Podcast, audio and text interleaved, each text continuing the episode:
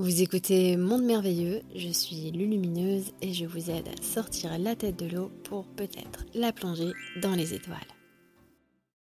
J'ai l'impression de reconnaître certaines personnes à travers leur énergie, des nouvelles rencontres, et ça fait comme si ça ouvrait des tuyaux. Est-ce une nouvelle façon de se relier?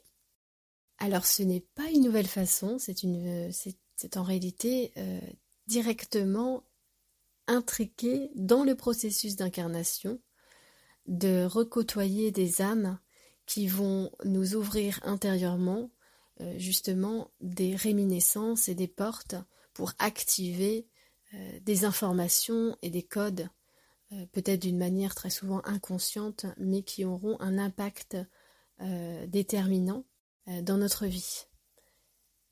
De toute façon, quand nous venons, quand nous faisons le plan d'incarnation, euh, ce n'est pas purement individuel.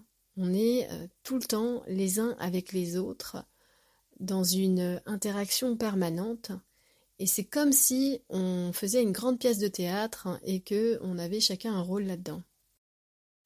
Et quand on va euh, se rencontrer ou se re-rencontrer, on va activer en nous justement des énergies on va échanger, on va transmuter, et tout ça, ça se fait pour beaucoup dans l'inconscient, hein. mais ça va devenir de plus en plus conscient, et c'est pourquoi tu te demandes si c'est peut-être une nouvelle façon de se relier. En fait, ça a toujours été là, mais beaucoup d'humains maintenant en font l'expérience de manière consciente. Et ça sera de plus en plus conscientisé, tous ces liens.